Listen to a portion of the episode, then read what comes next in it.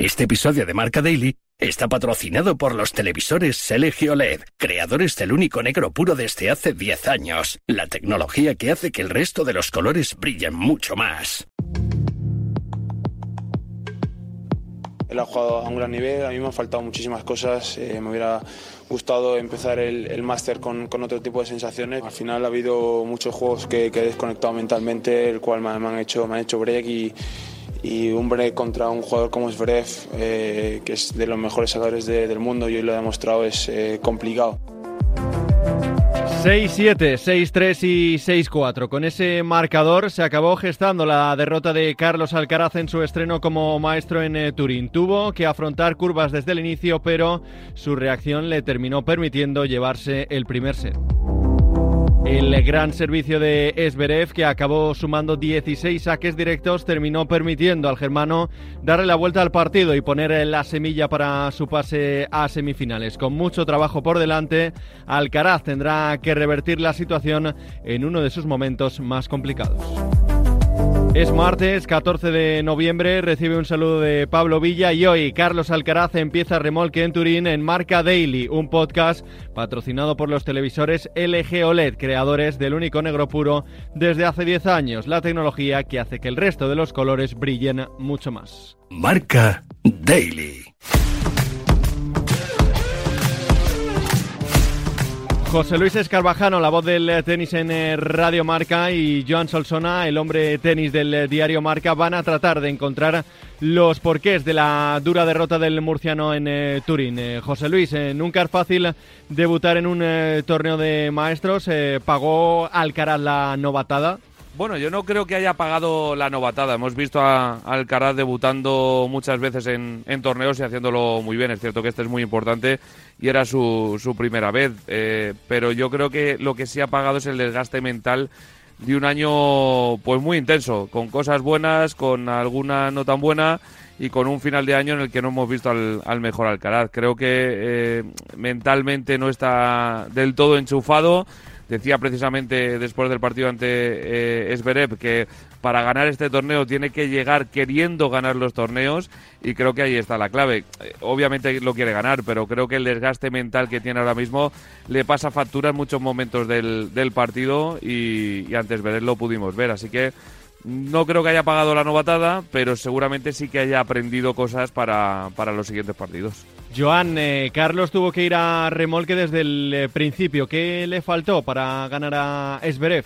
Bueno, pues en el debut en el máster, eh, a sus 20 años, a Alcaraz lo que le faltó es frescura mental. Lo reconoció él también en la sala de prensa al acabar el partido, que en momentos determinados, sobre todo las situaciones clave, no, no tomó las decisiones correctas, sobre todo entre el final del segundo set y el principio del tercero, que era un punto de inflexión, eh, regaló 3, 4, 5 puntos eh, con la primera pelota y él achacó a eso como una de las claves y algo a mejorar teniendo en cuenta que, que grandes rivales suyos, como en el caso de Djokovic, obviamente no regalan absolutamente nada. Escarbajano, Alcaraz suma ya tres derrotas consecutivas por primera vez desde 2021. ¿Necesita resetear y poner fin a su temporada? Sí, yo creo que necesitan parar todos ya, ya no solo Alcaraz. Es cierto que parece que Novak Djokovic podría seguir jugando y ganando durante 25 años más sin parar,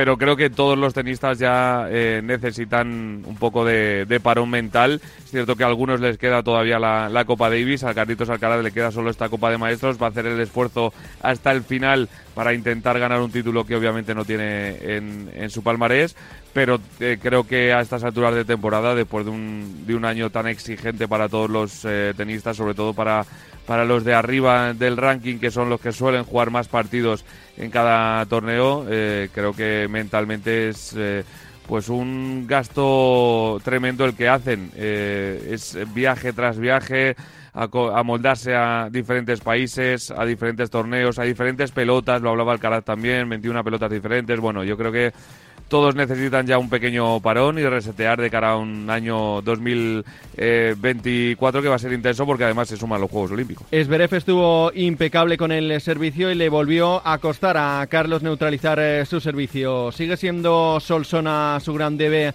el saber controlar a los grandes sacadores? No, a ver, yo no creo que Alcaraz le cueste más con rivales del perfil de Zverev, porque los precedentes eran tres victorias y tres derrotas contra, contra Zverev. Eh, sí que es cierto que le cuesta contra rivales de este perfil en las condiciones en las que se está jugando Turín, que es la pista más rápida del circuito. Venimos de jugar en superficie rápida en torneos que antes eran rápidos y ahora no, como Shanghái y París-Bercy, y los jugadores, y en este caso Alcaraz, notan sobre todo este cambio teniendo en cuenta que él no saca mucho partido del servicio.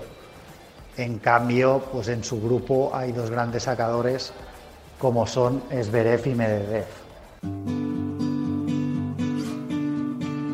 Medvedev y Rublev serán eh, sus próximos retos y a pesar de la derrota, Carlos tuvo bola de break para igualar el eh, tercer set a cinco juegos. Eh, José Luis, esa buena recta final de partido puede ser un buen punto de partida para jugar ante los tenistas rusos. Yo creo que el mejor apoyo para, para ganar a Medvedev y a, y a Rublev pasa por el cambio de chip en, en la mentalidad de Alcaraz. Si físicamente está bien, como ha dicho, creo que tiene que, darse cuenta de, que está ante el último torneo de la temporada, que tiene que hacer eh, todo lo posible, dejarse todo lo que tenga en, la pista para intentar ganar los partidos. Es cierto que va a tener dos partidos muy complicados, pero en eso de no regalar, decía antes, después del partido antes Berev que que había regalado varios puntos entre el final del segundo set y el principio del, tercero y, que no se puede regalar en este tipo de partidos. Entonces, eh, el que esté metido mentalmente desde la primera eh, bola hasta la última, yo creo que es lo que le va a hacer a Alcaraz rendir al nivel necesario para ganar a Medvedev y a Rublev. Joan, eh, ¿qué debe cambiar Alcaraz para afrontar esas dos citas? Bueno, lo que tiene que cambiar en su juego es sobre todo una, aprovechar las oportunidades, los puntos de break porque con jugadores que, sacan también no te dan muchas opciones de break, con lo cual las que tienes las debes aprovechar.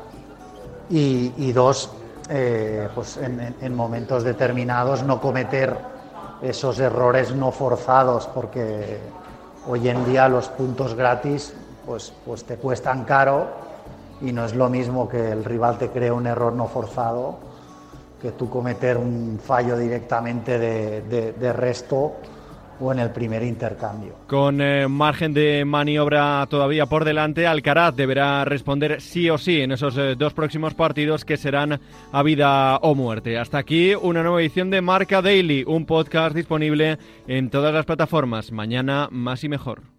Hace 10 años, LG creó el único negro puro, un hito en la historia de la tecnología que hizo brillar millones de colores. Ahora, esos colores brillan intensamente y se integran a la perfección en tu hogar. LG OLED Evo. 10 años con el único negro puro.